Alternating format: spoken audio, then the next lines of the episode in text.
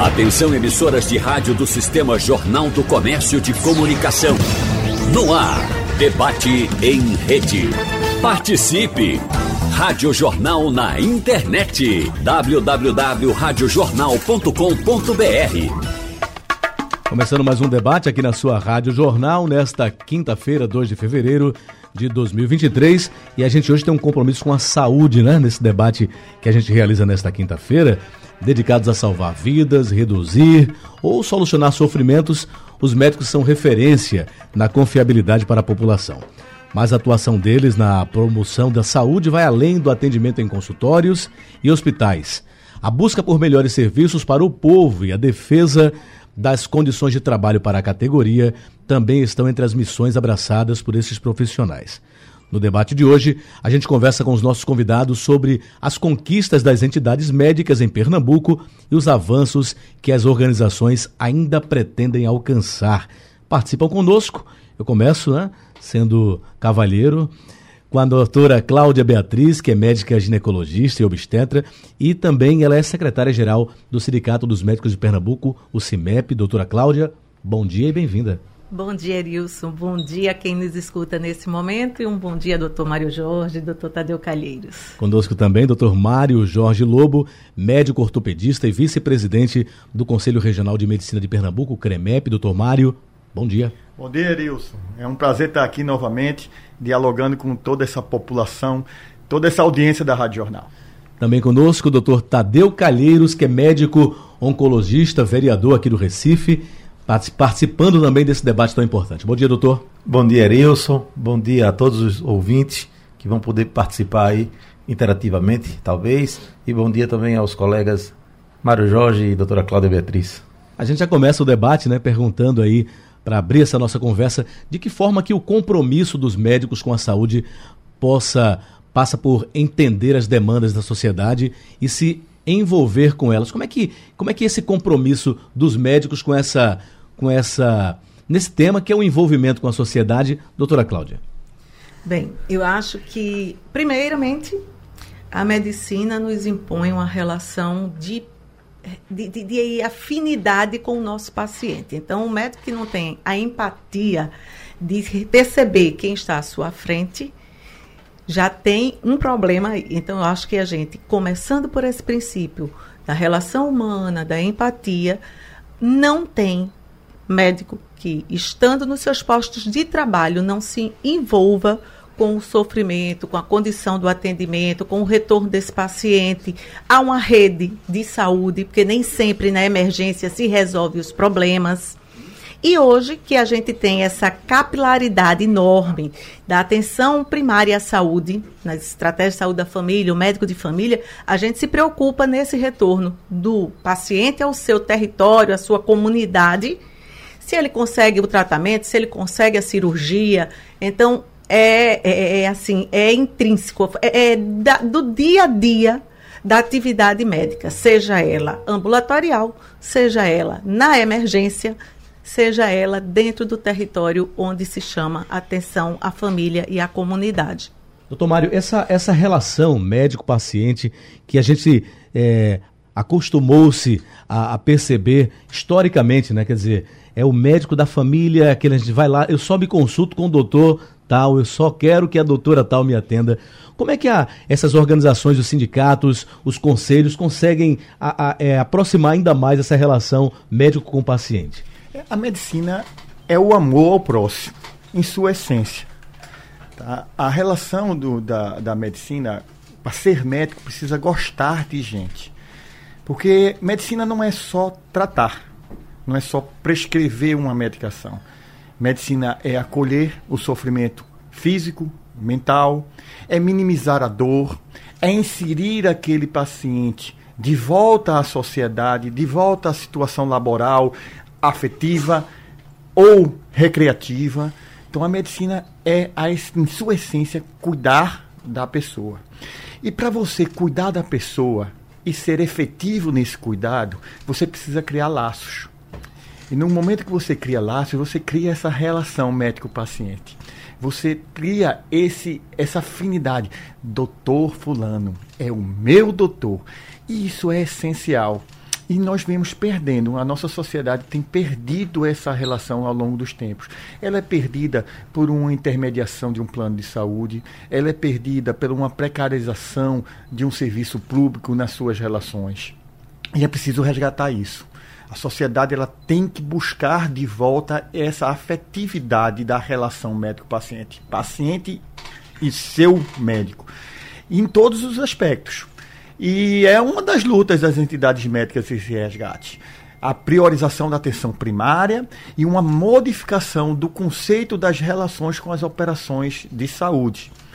O médico da família, o médico de família é essencial para que a gente possa ter a saúde e o resgate da dignidade do ser humano dentro da sociedade. Doutor Tadeu, ah, os médicos, eles têm esse papel de uma importância é, é, indiscutível, impressionante, porque a gente, eu lembro que quando criança, a gente sempre escutava, né, quando crescer vai ser doutor. E, e, era o ser doutor no sentido de ser médico muito mais, né? Claro, advogado, mas... Ah, então, é, o, o, povo ele tem essa, essa necessidade de, de ter essa segurança, confiança no médico. E quando o médico ele passa a ser um representante do povo em uma casa legislativa isso faz com que o, o, o povo é, busque por ele já com a condição não só do, do, do meu doutor, mas o meu representante para brigar pelas coisas que me interessam. Como é que funciona isso, doutor Tadeu? Sem dúvida, essa responsabilidade aumenta muito. Primeiro, eu corroboro com tudo que foi dito pelos meus pares aqui nessa empatia, na paixão de ser médico. Eu costumo dizer isso, que a gente é médico da hora que acorda, da hora que vai dormir. Médico geralmente não se aposenta, né? Porque mesmo que você chegue numa idade mais avançada, você pode se aposentar de um vínculo, de outro, você vai continuar ali atendendo seus familiares, seus amigos mais próximos, é uma referência, porta. vai ter que estar se atualizando, falar de medicação, de tudo isso. E quando você vai para a, a vida pública, tá? E a gente tem que separar aqui, nesse caso, segmentos diferentes. A gente conhece médicos que vão na vida pública através de, e não estou tirando a legitimidade de ninguém, de um, uma relação assistencialista pontual, que faz determinado tipo de atendimento popular, que atende, que necessita naquele momento para aquele determinado nicho de pessoas. E você tem uma decisão de categoria como sociedade civil organizada, participando das decisões políticas, tirando aquela carapuça de que política é um ambiente nefasto, onde só tem pessoas de interesses não republicanos. Dizer, vamos começar a ocupar esses espaços com a sociedade civil organizada. E tem um nicho de profissionais que dizem: a gente já atua nas entidades médicas, mas esbarra em determinados limites que a política, gostando ou não dela, é quem vai definir ali as diretrizes. Claro que com isso aumenta-se pedidos, aumenta-se é, necessidades pontuais pela falta de uma política, às vezes públicas estruturante, aumenta esses pedidos pontuais. Eu consigo, graças a Deus, conciliar minha atividade médica, que é uma paixão, com a atividade política de forma muito salutar nessa representação da, do segmento saúde. Eu imagino que é, o trabalho do, do, do, médico, quando ele está aí na, na vida pública, e, e aliado aí ao, ao trabalho dos órgãos que representam os médicos, isso consegue se criar uma. uma as, as, discussões fluem de maneira a melhorar ainda mais a, a, as condições médicas para o profissional também, né? Bem isso, né? O que é que a gente tem? Todos nós somos conhecedores de como está a estrutura, e aí eu digo de Saúde nos municípios, saúde no estado, né? São unidades que vivem superlotadas, onde as pessoas enfrentam filas, e isso é uma luta diária das entidades médicas. E agora a gente com uma voz que pode representar não só a categoria médica, mas todos os profissionais de saúde, que é o que o doutor Tadeu Calheiros tem feito na Câmara, dando voz para esses profissionais que formam equipes multidisciplinar é, não resta dúvida de que aí é, é, é até difícil, mas eu vou aqui dizer que eu sou uma dedicação exclusiva ao serviço público de saúde. Eu sou uma médica que trabalho exclusivamente para o SUS. Eu não tenho iniciativa privada.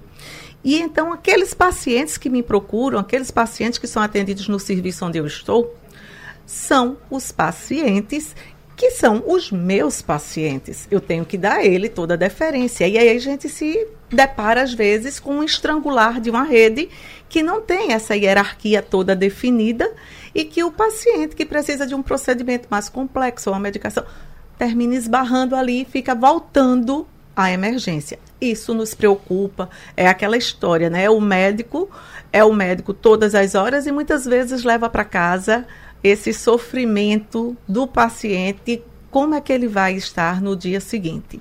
Uma coisa importante é que, assim, estando no, no, Sindicato dos Médicos já há um longo de uns 12 anos, né? Comecei como uma diretora de base no hospital pela minha inquietude do, do processo que precisava melhorar a saúde. Eu consigo perceber que a gente tem feito muito. Algumas conquistas foram atingidas, muitas estão a serem ainda trabalhadas para ter um serviço mais resoluto, um ambiente de trabalho mais saudável. Hoje nós estamos numa sobrecarga de trabalho ainda muito grande, isso em todas as esferas, em todo o nível de complexidade da saúde, primária, secundária e terciária.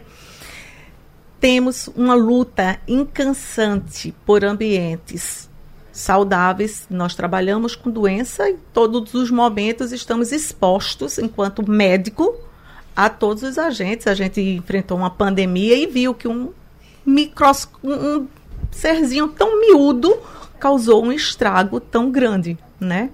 E aí a gente tem esse, esse marco aqui. Nós precisamos trazer a categoria médica ambientes saudáveis. Então, essa é uma luta do Sindicato dos Médicos, que a gente possa avançar em todas as esferas de governo para salários, para a condição de trabalho em loco, uma oferta de profissionais que seja compatível com aquela demanda de quem nos procura. O SUS é de todos os brasileiros, ainda aqueles que paguem plano de saúde são usuários do SUS. E a gente teve aí muito, muito recentemente, ainda estamos, estamos saindo dessa, dessa fase, graças a Deus, mas é, vivemos aí anos difíceis, né, de, de, de, muitas perdas, de muito sofrimento. Como é que o, que o, que o Conselho Regional de Medicina de Pernambuco, a gente, é, como é que como é que a gente pode fazer uma avaliação desse período no olhar para os, os, os profissionais e no atendimento ao público? Como é que o senhor faz um, um, um panorama desse período tão complicado, doutor? É, o período da pandemia foi um período muito complicado e complexo, não só para a população, mas é, a gente tem que ressaltar a complexidade e a dificuldade que foi para os trabalhadores da saúde os trabalhadores da saúde não podiam se proteger adequadamente, não podiam se resguardar em seus lares, porque era a essência, a ponta de lança do enfrentamento para salvar vidas. Salvar vidas, inclusive expondo a risco a sua própria vida e a de seus familiares. A gente teve uma atuação no estado de Pernambuco de forma muito concreta, participativa, de todas as entidades médicas, junto ao governo do estado de Pernambuco, que à época capitaneado pelo secretário de Saúde, Dr. André Longo, Dr. André Longo, ex-presidente do Conselho Regional de Medicina, Dr. André Longo, ex-presidente do Sindicato dos Médicos, uma pessoa de diálogo e que conosco fez um diálogo amplo para proteção, foi dessas, desse diálogo que saiu várias posições de preservação daqueles profissionais de saúde que estavam sob risco, de estruturação de serviço, de busca ativa à proteção dos, do, do, dos profissionais, da busca ativa à vacinação prioritária aos profissionais de saúde, porque precisávamos ter eles para salvar toda a população. Então foi um trabalho muito bonito, muito coeso, muito harmônico e que eu tenho certeza que salvou muitas vidas e preservou as nossas instituições. Doutor Tadeu, como é que a gente pode é, enxergar hoje a situação, é, puxando para a questão municipal, né, aqui em Recife, é, e, e, como é que está a atuação, claro, do, do senhor como médico na, na, na, Câmara, e como é que o senhor percebe o movimento dos vereadores nas questões que são ligadas à saúde do interesse público como é que como é que isso tem, como é está sendo esse movimento atualmente? Eu fico muito à vontade de responder essa pergunta, Deus, porque aqui a gente não vai trazer uma política partidária de ser situação, de ser oposição. A gente tem uma situação de muita independência desde a construção do nosso processo para ser eleito. Então a gente tem uma independência propositiva. Eu costumo dizer que eu não sou nem oposição nem situação, eu sou proposição. Uma proposição de um segmento. Então a gente precisa analisar os fatos. Há muitas coisas, como o Mário trouxe aqui, em, na, na, época que vivemos ainda da pandemia, mas na época mais grave da pandemia, feita em conjunto com as secretarias de saúde para poder avançar. Mas também tem muitas críticas a serem feitas. A gente tem situações em Recife pegando pontualidades que precisam avançar bastante, a saúde bucal, a vacinação, a gente está tendo isso em todo o Brasil, o recrudescimento de doenças é, é, preveníveis através de vacina e que a cobertura já foi mais de 90% e a gente está abaixo de 55% dessa cobertura. Então, para mim, ali na Câmara, poder levar proposições que tragam ampliação de vacinação, que tragam olhar inclusivo para pessoas portadoras do transtorno do espectro autista, que possa mesclar educação com saúde, porque tem essa interseção, que possa trazer saneamento com saúde, que existe essa interseção, é muito importante. E a gente tem que fazer um trabalho, aprender a fazer um trabalho político de interlocuções, porque a gente não consegue desassociar essa vida política partidária que existe, que está é, encruada ainda dentro das nossas instituições políticas. Então temos que fazer um trabalho de articulação e conseguimos é, conversar, seja com profissionais da situação, seja com, é, com, com políticos da situação, seja com políticos da oposição, para levar ao consenso, porque saúde mexe com todo mundo. Né? Eu queria falar aqui, quando Cláudia falou sobre o SUS, eu sou um amante do SUS, eu também sou há 23 anos exclusivo do SUS. Vim agora do Hospital de Câncer e volto para lá quando sair daqui. E quando ela falou, muita gente que tem plano de saúde usa o SUS, alguém pode ficar pensando, será? A gente vai trazer alguns exemplos como atendimento pré-hospitalar. Se tiver um, Deus me livre, alguém tem um acidente, quem resgata é o SUS. Tenha o plano que for. Vacinação. Olha como foi o Brasil em vacinação. Não estou tentando nenhum ideologismo. E vejo como foi, graças ao nosso SUS. Então é um assunto que envolve a necessidade de todos. E a gente precisa tirar, exatamente o nosso trabalho é tirar a ideologia partidária para botar um assunto de causa, de bandeira. Eu queria só destacar que os microfones todos estão abertos. A gente pode ficar muito à vontade para que a gente possa ter essa, essa discussão ainda mais, mais é, estendida. É, quando a gente fala, justamente, quando a gente fala sobre. A gente tem a presença de, aqui de um vereador que é médico, que está lá na, representando a categoria dos médicos lá na, na, na, casa. Mas quando a gente fala em saúde, a gente não, não fala apenas da saúde que o médico vai cuidar. É, é o saneamento, é a questão, é a prevenção. Então, isso, isso é muito, tem, precisa ser muito discutido numa Câmara, numa Assembleia, não é isso?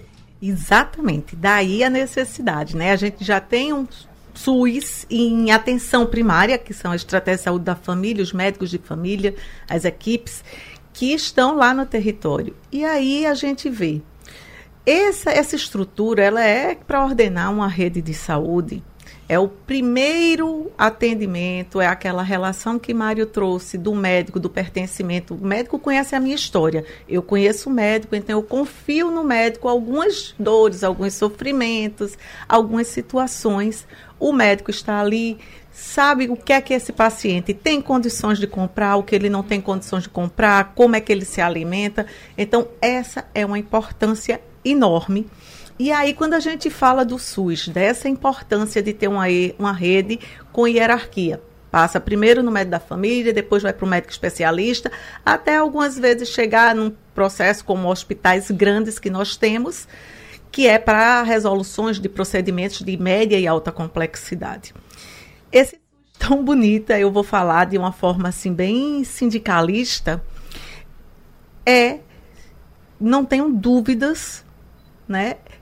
Funcional e, e, essa capacidade de resposta à sociedade, como o Mário trouxe, que salvou tantas vidas, minimizou tantas dores, tanto sofrimento, se deve muito a uma coisa que a gente chama de patrimônio humano. São as pessoas que fazem o SUS ser vivo, o SUS acontecer. Porque o SUS no papel é uma coisa, o SUS na prática é uma outra, e a gente precisa voltar o olhar, e aí eu convido todos os gestores, todos os governantes que voltem esse olhar, que qualifique melhor essa rede, trazendo uma condição de trabalho adequada e a dignidade do atendimento. Não é justo alguns pacientes estarem em macas, alguns pacientes aguardarem em filas. A gente precisa avançar. A população cresceu, a rede precisa crescer né? Lógico, de uma forma ordenada. O, o, Estado precisa se comunicar com os municípios, os municípios precisam responder melhor para não mandar tudo para o Estado. E isso faz com que a gente tenha ambientes de trabalho melhores, isso faz com que a qualidade da assistência melhore.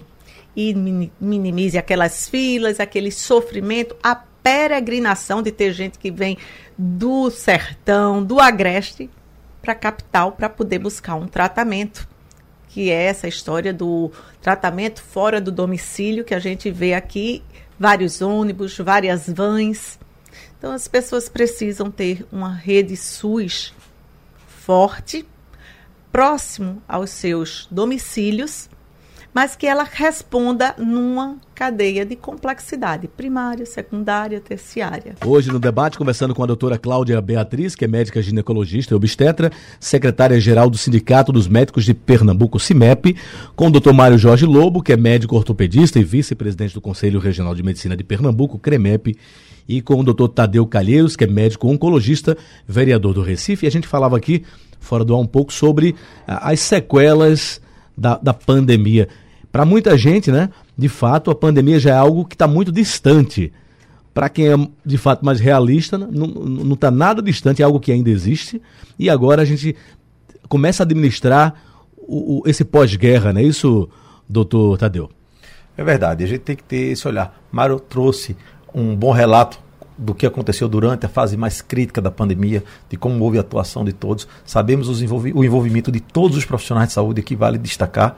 A gente tem falado aqui, está com o Sindicato dos Médicos, traz o assunto para médico, mas da importância de todos os profissionais nesse envolvimento. E agora a gente tem que ter um olhar com muito cuidado para as sequelas pós-pandemia. Pós época mais crítica da pandemia, porque vem toda a sequela emocional, aquela carga emocional que foi vivida há pouco tempo atrás, ela começa a se desdobrar em transtornos de saúde mental, em medo, em alguns estresses, que a gente precisa ter muito cuidado como vai ser a volta daquelas pessoas que estavam no atenda em casa, que é por telefone, um serviço que foi extremamente essencial, como reorganizar esse sistema, como relocar as pessoas com um olhar de acolhimento para esses profissionais que foram tão essenciais nisso. É o nosso desafio, é o nosso propósito de atuação nesse momento. Um dos. Wilson, é, eu vou fazer um, um link no término da, do, do bloco anterior. Bloco anterior, com, com esse perdão. tema. Não, sem problema. Quando a gente fala de saúde e a gente fala da transversalidade da saúde, é, a gente tem que ter esse entendimento mais macro. Não tem atividade social que não repercuta na saúde. E aí a gente pode falar do trânsito. Né? Recentemente nós é, tivemos aqui um, um, abordamos esse tema aqui no, no Sistema Rádio Jornal do Comércio sobre o trânsito e suas sequelas. A gente fala sobre a macroeconomia e a microeconomia repercutindo sobre a própria saúde. E como essas sequelas nós estamos trazendo, durante dois anos nós tivemos um represamento ou por necessidade de reclusão em seus domicílios ou por medo de transitar e de passar pelo sistema de saúde o medo da exposição e o foco em cima da pandemia.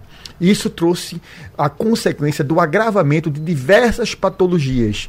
Era a diabetes que se descompensava, a hipertensão que se descompensava, o paciente que estava sendo acompanhado ou um tratamento oncológico, tratamento endócrino, qualquer que seja, e que teve uma solução de continuidade, e esses pacientes se agravaram.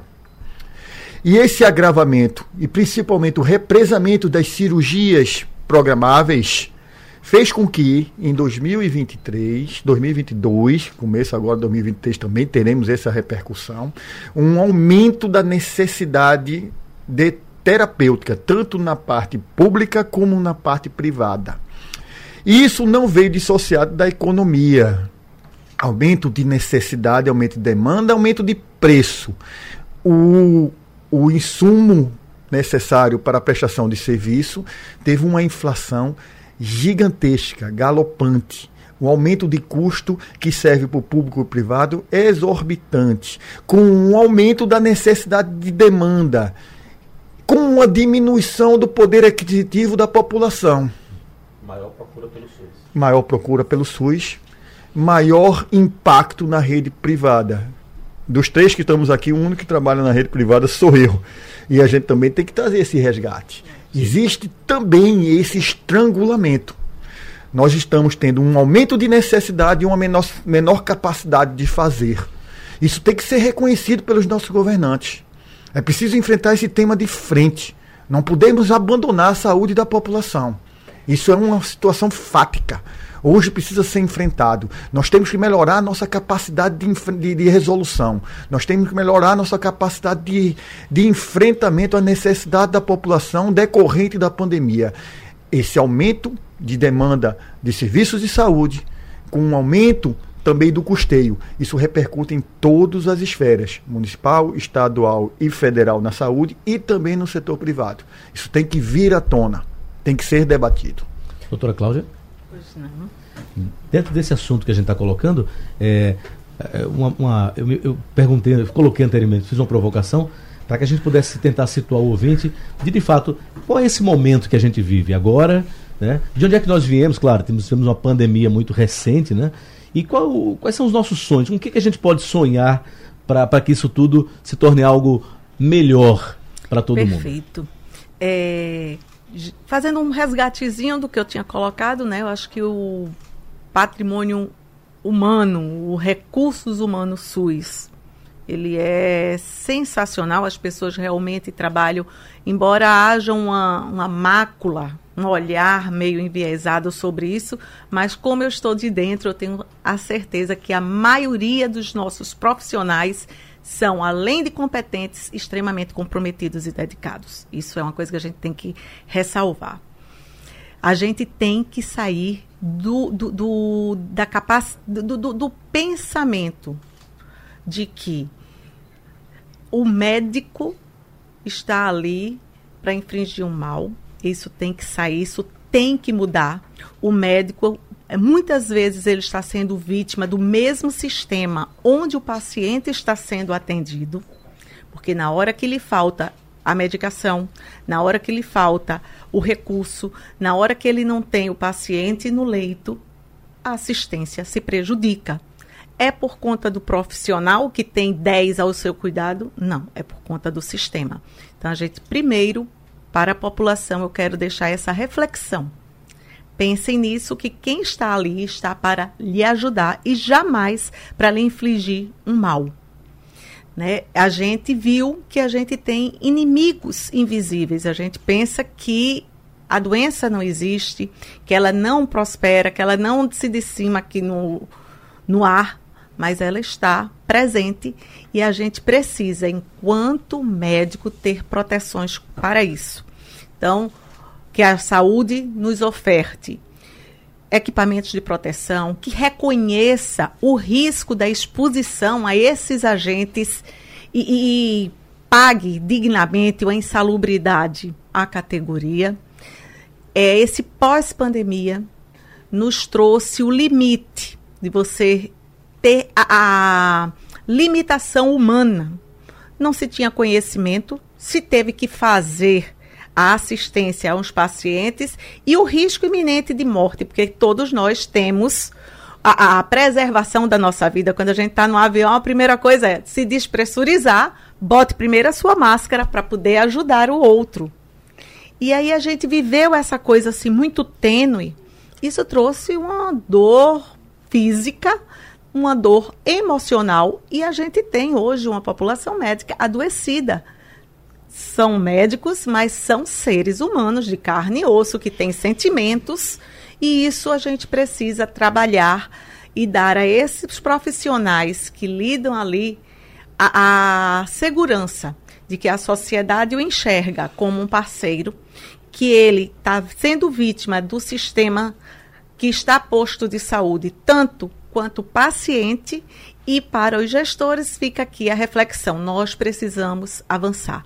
Precisamos avançar com a oferta de profissionais médicos nos postos de saúde, tem muitos postos de saúde esvaziados, sem profissionais há muito tempo.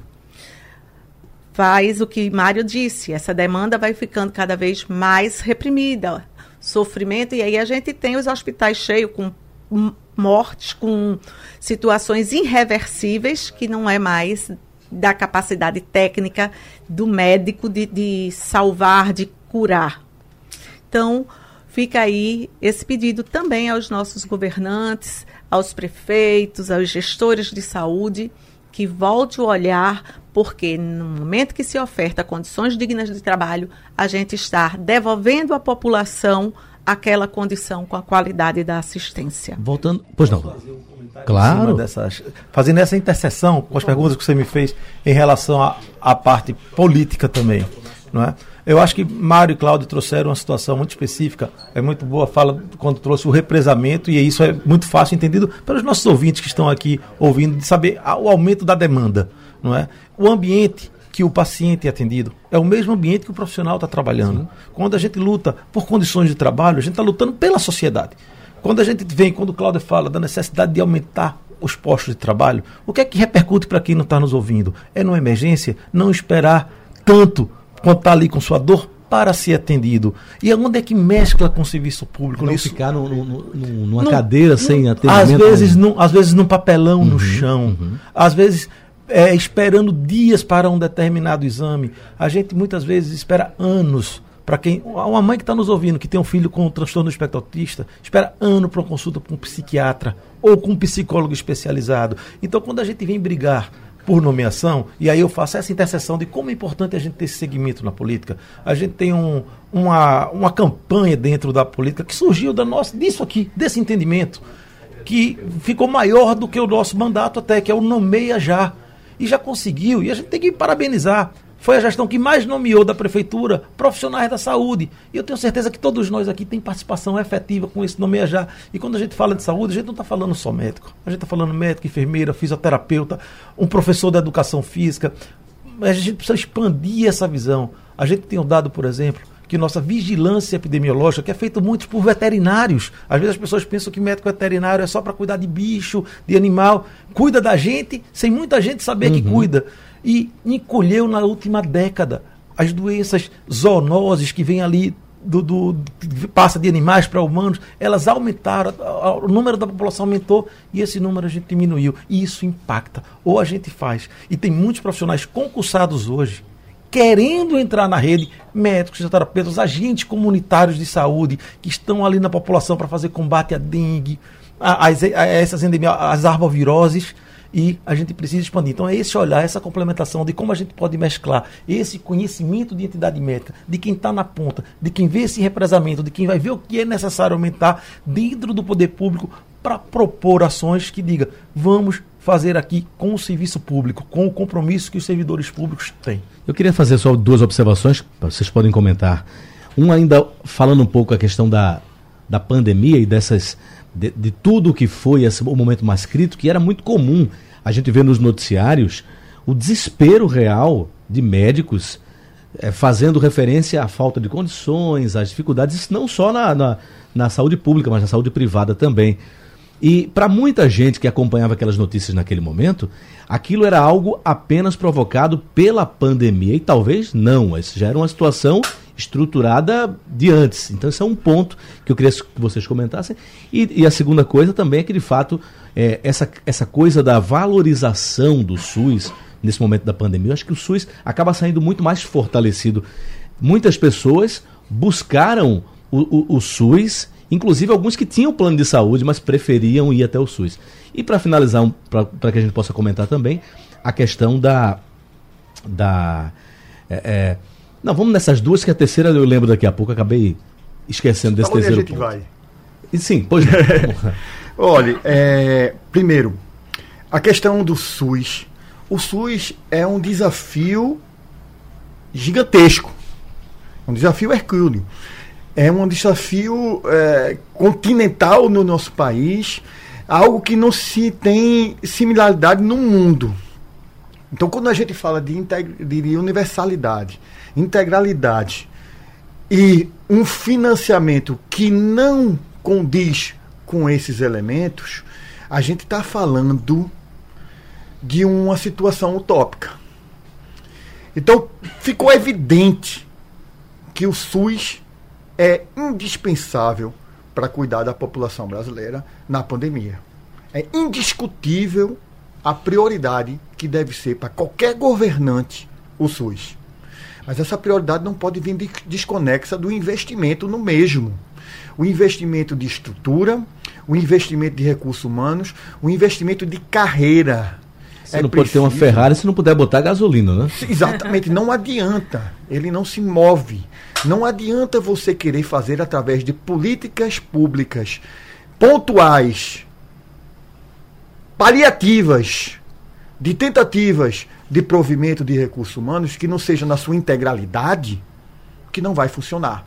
É preciso ter carreira para que a gente possa. Não é carreira de médico, é carreira dos profissionais de saúde, para que a gente possa ter uma integração real, para que a gente não possa ter sustos como tem acontecido de ter desprovimentos agudos em, situações, em, em, em locais de, de, de dificuldade de provimento. É preciso ter estrutura. É preciso ter investimento. É preciso que os governantes tenham isso como prioridade. Ah, mas o, o que você colocou, Erilson, quando, é, foi muito pertinente. Quando disse, será que foi só na pandemia? Uhum. A pandemia botou uma lupa.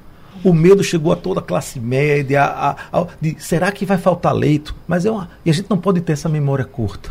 É uma realidade que sempre existiu para nós médicos. A dificuldade de, de, leito de UTI, a fila de espera, que se expandiu tão bem na pandemia, a gente não pode deixar isso acabar. A gente não pode voltar a uma condição pré-pandêmica de falta de leito. Quantos de nós não recebemos todo dia pedido para conseguir vaga de UTI para fulano, para cicrano? E isso não pode ser pedidos pessoais. Tem que ter fluxos determinados. Então a pandemia colocou uma lupa sobre o sistema único de saúde e a gente não pode esquecer, tem que deixar um legado positivo e é uma das nossas funções. E uma coisa que eu me esqueci de falar, muito importante, quando a gente falou das sequelas, me permita voltar um pouco, da pandemia, para os profissionais também de saúde, a gente precisa ter esse olhar de cuidar de quem cuida.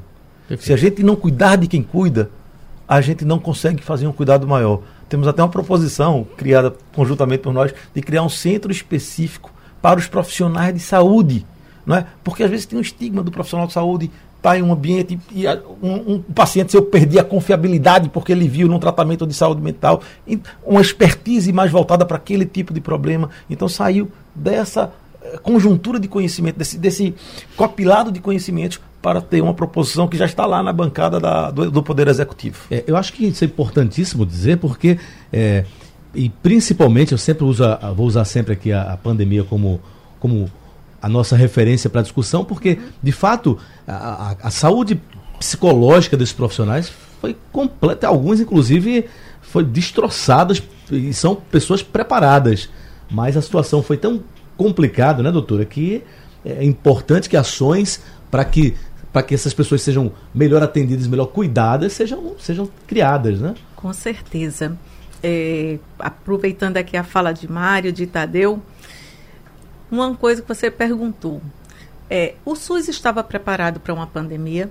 O SUS estava preparado para qualquer catástrofe, qualquer acidente que ocorresse? Não. Ele é muito bom, mas as estruturas de saúde anterior à pandemia eram estruturas que estavam sucateadas, eram estruturas que não tinham oferta de leito suficiente, insumos, medicamentos suficientes. Aí Tadeu colocou, trouxe a lupa. Então precisou se fazer muito em muito pouco tempo, né? E aí quando a gente viu que em menos de um ano se cresceu o número de leitos de UTI de forma exponencial, a gente pensa, passado a fase de pandemia, entrando a doença numa fase endêmica, aqueles leitos ficariam à rede SUS. E na realidade não é isso que a gente tem.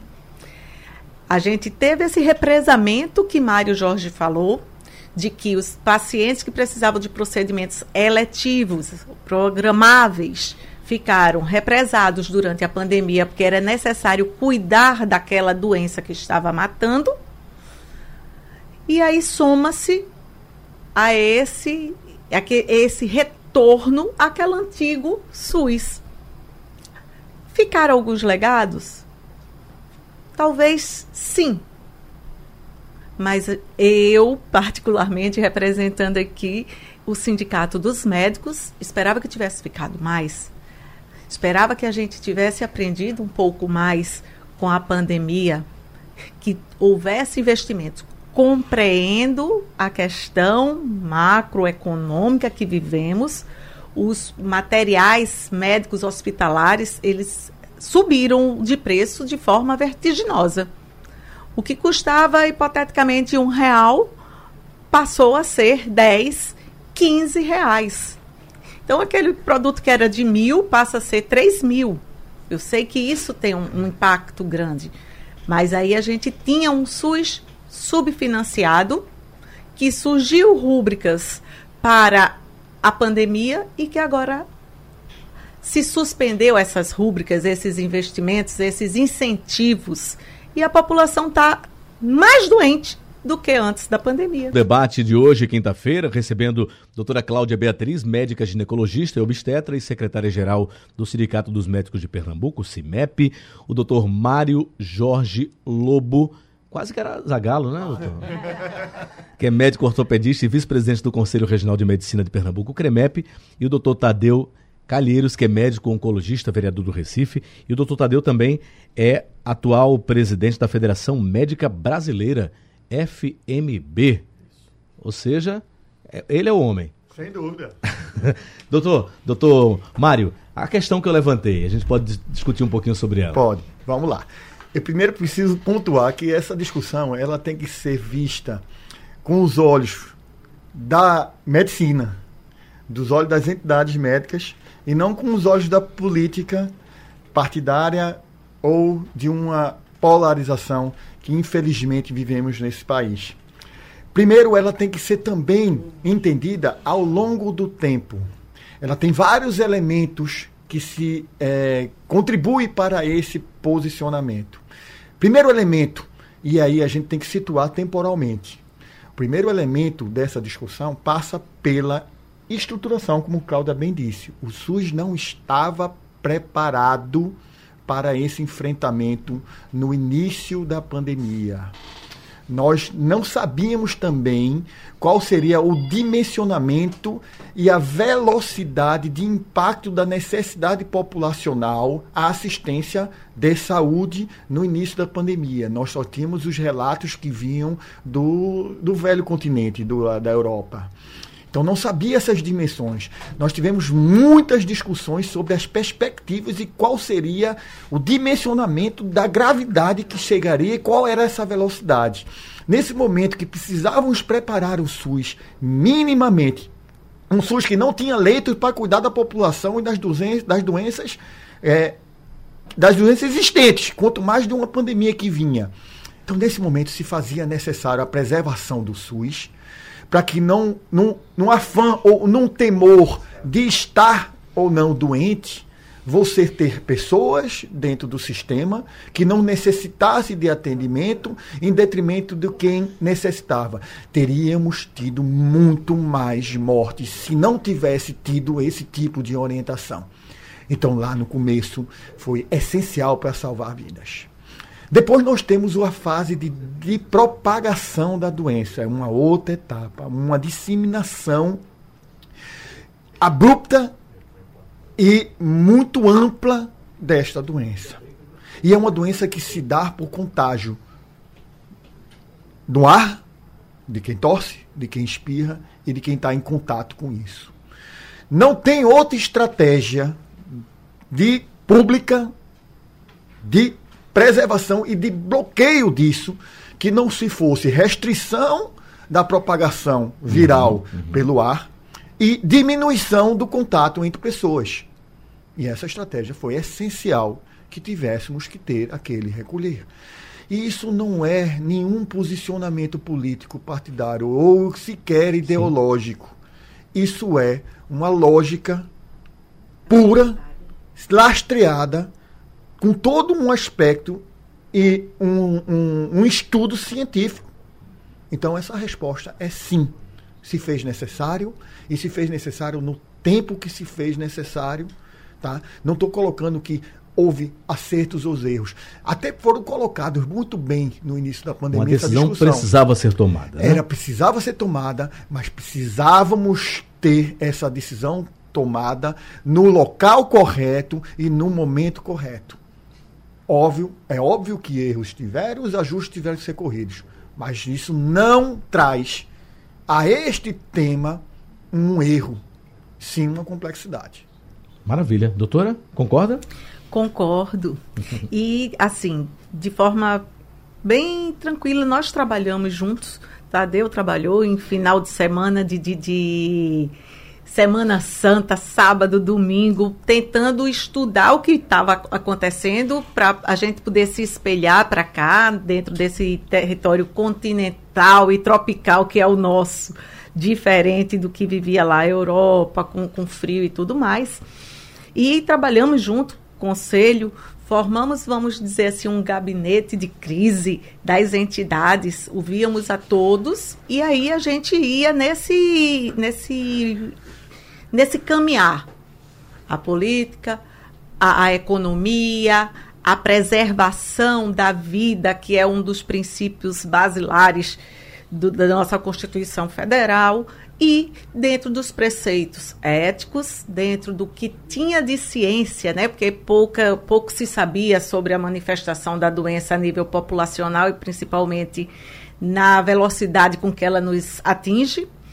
E a gente buscava ouvir tudo isso para poder fazer uma construção. E essa construção foi como Mário Jorge disse: várias mãos, vários pensares. Eu acho que as, assim, os acertos foram muito maiores do que os equívocos que ocorreram e de pronto se corrigia, mas foi necessário pedir aguarda, quem não estiver precisando do serviço da emergência agora, se preserve, preserve você, preserve sua família. Né? Entendíamos que tinha um contexto social daqueles que precisavam sair para trabalhar, mas em determinado momento, se toda a população tivesse adoecido ao mesmo tempo, teria sido um colapso, o dano teria sido maior do que foi. Maravilha. É uma pergunta e uma, quer dizer, um desejo e uma pergunta, né? Nosso de desejo é de que é, dias melhores cheguem, se aproximem. E a pergunta é então, dias melhores virão, doutor Tadeu? Acredito que sim. Eu sempre olho o copo pela metade do cheio. Eu sempre acredito que o copo está sempre meio cheio e não meio vazio.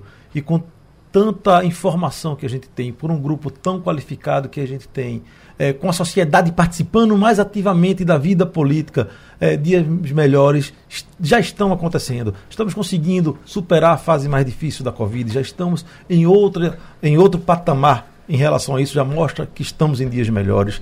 Tá? E aí eu vou aproveitar que a gente já deve estar na fase final, agradecer demais essa oportunidade de estar aqui, de falar com seus ouvintes né? e dizer do meu orgulho que é representar politicamente um grupo tão qualificado. Então, todo o sucesso que tem, as ações boas que acontecem, não é porque Tadeu é o cara, é porque vem de um coletivo de pessoas, um coletivo de profissionais, sindicatos médicos, Conselho Regional de Medicina, outros sindicatos e conselhos da saúde, enfermagem, odontologia, fisioterapia, farmácia, veterinária, psicologia, tantos outros que nos subsidiam de informação e faz com que a gente traga essas ações para que dias melhores venham. E a sua audiência aqui é incrível. Enquanto a gente está aqui, eu já recebi várias mensagens. Manda até um abraço representando todos eles para o amigo Silvio, que está nos ouvindo agora. Doutor, além do senhor atualmente na, na, na Câmara, temos alguma representação médica também? como Não, não. Eu sou o único profissional de saúde na Sim. Câmara dos Vereadores do Recife. Ok. Doutor, virão? Virão. Eu queria. É, eu vou falar um pouco do, de passado para espelhar para o futuro. Perfeito. É, e vou pegar o moto de Tadeu. O meu orgulho pessoal de. São 20 anos que eu saí da assistência ao serviço público para defender os médicos. Hoje eu respondo pelo vice-presidência do Conselho Regional de Medicina, mas fui presidente por quatro anos do Sindicato dos Médicos. Eu tive a honra, e por isso eu vou externar meu orgulho, de ter doutor Tadeu Calheiros como meu vice-presidente e doutora Cláudia Beatriz como minha secretária-geral. E de ter trazido para esse grupo doutor é, Valber Stefan que hoje é o presidente do Sindicato dos Médicos. Então é com muito orgulho que eu vejo o doutor Tradeu Calheiros trilhando esse caminho tá certo, da, da, da FMB e como nosso vereador da cidade do Recife, vai ser muito mais com essa eloquência, com essa capacidade, com essa firmeza no seu posicionamento e na sua defesa da categoria. Doutora Cláudia Beatriz, que foi o baluarte do Sindicato dos Médicos no enfrentamento da pandemia. O quanto a doutora Cláudia Beatriz construiu para o serviço público, construiu para os cidadãos de Pernambuco com as suas ideias, com seus posicionamentos no enfrentamento da pandemia, para que a gente pudesse ter êxito e minimizar os danos. Então eu não tenho como falar, não deixar de falar disso e apontar para o futuro. E o futuro vem exatamente dessa capacidade de dialogar que as entidades médicas de Pernambuco têm a capacidade de representar os médicos em todas as esferas. Nós entramos na discussão de todas as esferas municipais, de como está a assistência primária, de como está a, condição do trabalhador, como é que está a assistência à população, como é que está garantido que aquela população tenha um ambiente mínimo para ser atendido. E essa capacidade de diálogo é o futuro que trará dias melhores. Doutora, dias melhores virão. Com certeza, e quero aqui agradecer a Tadeu, a Mário Jorge, as palavras, chega comove, né? Obrigada, meus amigos. Realmente está a presidência do CIMEP em meio a essa pandemia nos pegou assim, mas acho que juntos somos mais, somos mais fortes e conseguimos construir mais em prol da nossa categoria médica e da população.